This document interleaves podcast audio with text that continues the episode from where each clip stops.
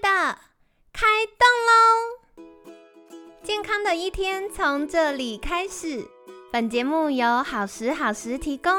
开始之前，别忘了订阅、分享以及追踪好时好时粉砖和 IG。若想帮助心爱的人变健康，也欢迎一起加入健康管理师证照班的行列。有想听的主题或推荐的来宾，也欢迎来信许愿哟。让凯西陪你一起吃早餐，聊健康。欢迎欢迎来到凯西陪你吃早餐，我是你的健康管理师凯西。星期四呢，想要跟你分享的是，二零二五年澳洲雪梨大学的研究发现啊，BMI 越高，牙周病发生的几率会增加。另外，当医师在治疗牙周病的同时呢，越肥胖的患者治疗的效果越差，而且还有研究发现啊，BMI 大于二十七以上的民众，牙周病的几率会增加百分之七哦。好，所以这个呢是大家要多多留意的，因为过去我们都觉得，哎，牙齿顶 Coco 应该好好刷牙就好了吧。殊不知，牙齿的健康跟我们的肥胖，还有这个血糖控制也有关系。好，所以跟大家分享一下，卫福部新口司在一百零四年到一百零五年度成年人与老年人口这个口腔健康调查计划报告，发现了一些很重要的数据。就是台湾八十岁以上老年人口有高达百分之八十八点七有牙周的问题，哇，将近百分之九十了耶。那台湾的成年人呢，牙周病盛行率高达百分之八十点四。换句话说，我们以前都觉得这是老年人的问题，对不对？没有，亲爱的，成年以后有牙周病的潜在风险和。确诊牙周病的人有八十趴以上诶。那另外呢，糖尿病的病患呐，跟一般人相比，罹患牙周病的几率多了二到四倍哦。糖尿病患血糖控制不好的人，噔噔噔，请特别留意。所以若牙齿啊已经开始在摇摇晃晃啊，那拍谁那个就已经为之已晚了。所以，请特别特别留意牙齿的健康。那另外，牙周病很重要，请它应该要被视为是全身性的发炎疾病，因为呢，牙周病的呃问题呢，它会在牙周的牙龈跟牙齿中间会藏污纳垢，有很多细菌在里面，而且这些细菌还有细菌产生的毒素、食物的残渣，都会随着血液漂流到全身。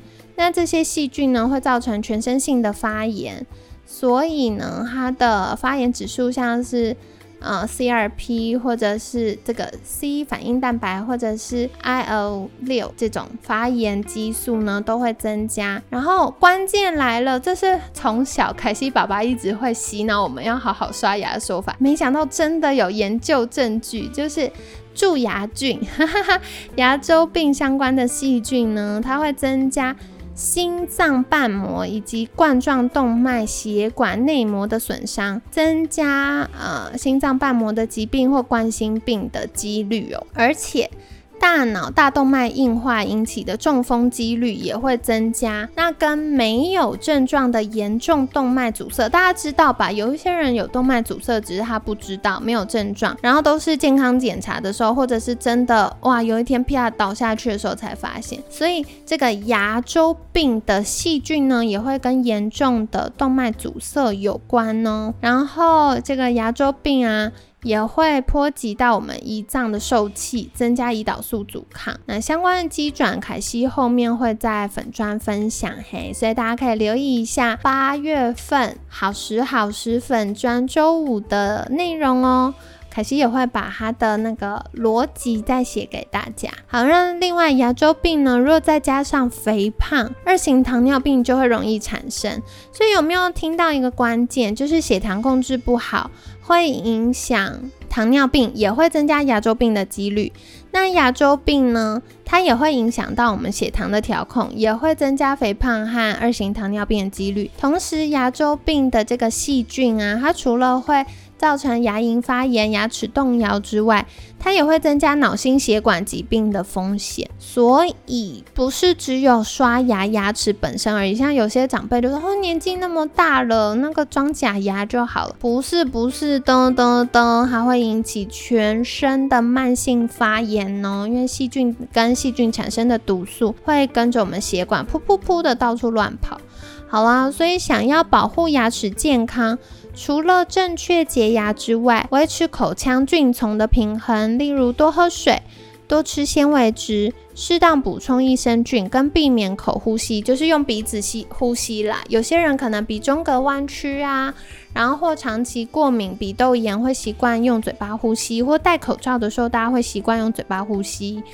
这些都是会增加蛀牙还有牙周病几率的，要尽量避免哦。所以避免口呼吸，对于牙齿健康都会有帮助。那当然，别忘了健保。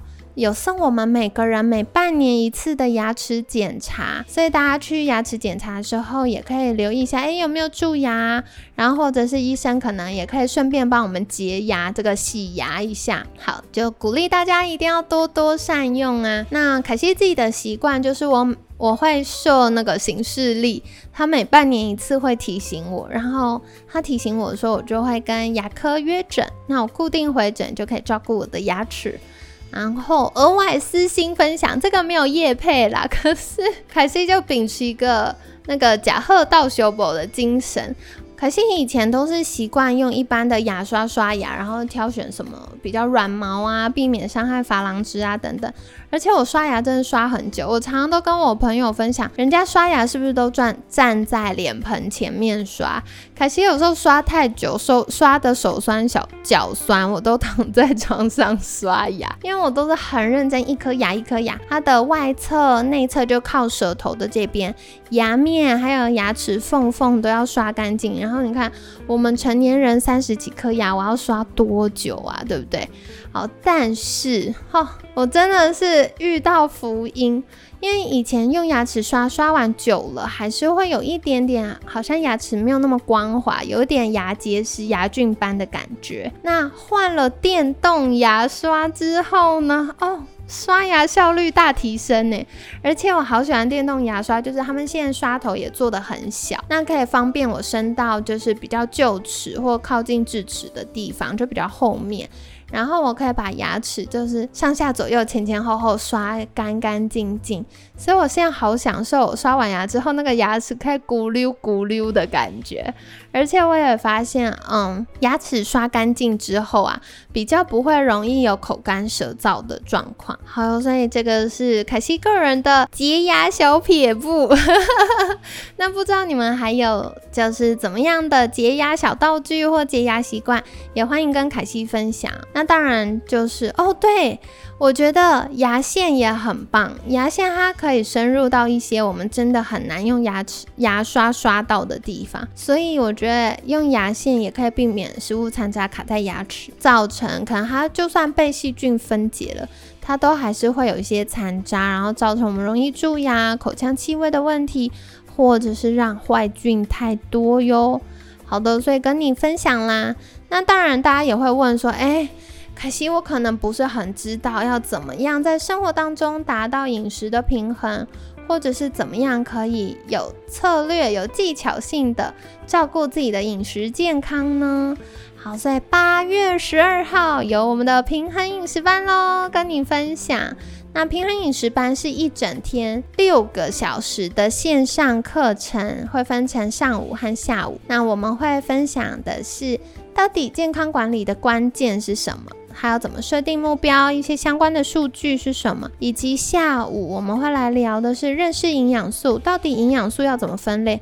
哇，可惜到现在还是发现有一些民众可能会有点混淆啊。那关键怎么做呢？那最后一堂课重点来了，精华。我们就会跟大家分享，如果是在外食的民众，或者是平常要聚餐的时候，应该要怎么吃呢？小撇步是什么呢？好，所以八月十二号的线上平衡饮食班不要错过喽。那另外还有九月份的证照班也出炉啦。九月份证照班呢，就是啊，暌违已久，我们又要在台北办实体班了。那实体班呢，我们就会着重在比较多互动，所以鼓励大家，如果是想要有系统的学习健康管理的概念，了解什么是功能医学。或者是想要转职，特别是学院最近有很多的合作案，让监管师可以开始陆续就业衔接。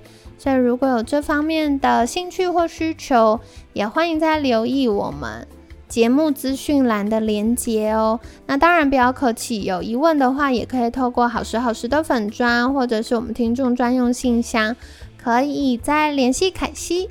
那我们就会有专人来回复课程的相关问题。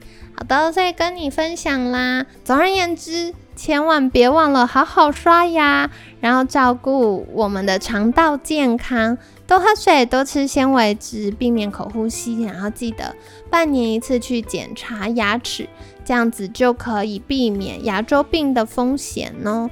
那同时，改善身体慢性发炎，对于我们血糖调控也是有帮助的。那当然，若在饮食当中，你看多喝水、多吃纤维质，自然，诶，饮食应该也不会太差吧。